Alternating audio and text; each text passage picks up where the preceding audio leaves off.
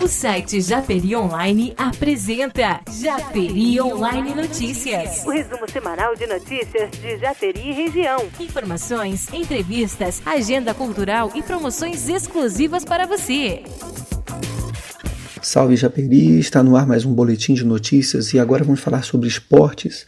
Mesmo jogando melhor, e dominando a partida, o Kinderman do técnico japeriense Jorge Barcelos estreou com derrota nesta quarta-feira, dia 25 de abril, contra o Iranduba pela primeira rodada do Campeonato Brasileiro Feminino Série A.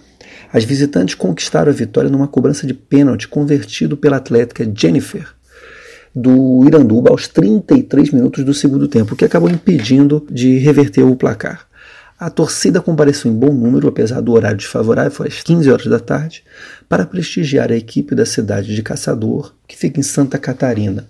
Apesar da derrota, aplaudiu muito as meninas do Kingner. Logo após a partida, Jorge Barcelos falou à rádio Cassanjurê sobre o resultado negativo. É, é complicado, né, Você ter a posse o tempo todo da bola, né? A gente sabe que isso não é necessário, a gente tem que chegar e ser bem objetivo e colocar a bola lá dentro. Mas o time trabalhou, a gente fez tudo aquilo que a gente treinou, faltou é colocar a bola dentro do gol. Isso é o detalhe, né? E aí a gente acabou tendo um pênalti contra a gente e, e aí é complicado.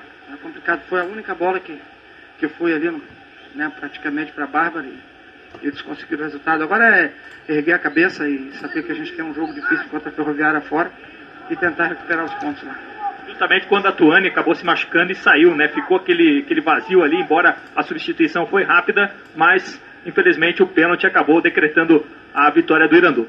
É, mas é, é, é, é na verdade a gente, né?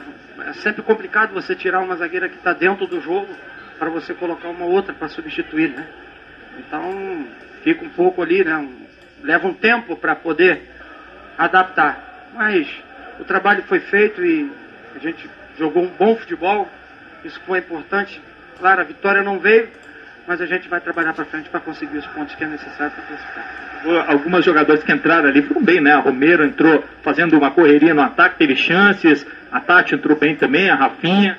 É, o time fez uma boa partida, né? É complicado quando você. A gente penalizado, é o pênalti, a gente não vê, não sabe qual a situação que foi o pênalti. É muito complicado você falar mas você vê que o trabalho está sendo bem feito, o trabalho vai, esse, esse, trabalho ainda vai colher muito fruto ainda aí, a gente vai tentar agora jogar contra a Ferroviária lá e conseguir recuperar esses pontos aí. A próxima partida acontece em São Paulo no dia 2 de maio contra a Ferroviária de Araraquara. O Flamengo, o único time do Rio na Série A da competição, foi goleado fora de casa pelas meninas da Vila, o Santos, né, o tradicional Santos, por 6 a 0. Já na A2, o Duque de Caxias foi derrotado em casa pelo América Mineiro. Aqui você pode acompanhar todas as notícias do futebol feminino no nosso podcast ou no nosso site, sempre que tiver uma rodada. Até breve, um abraço.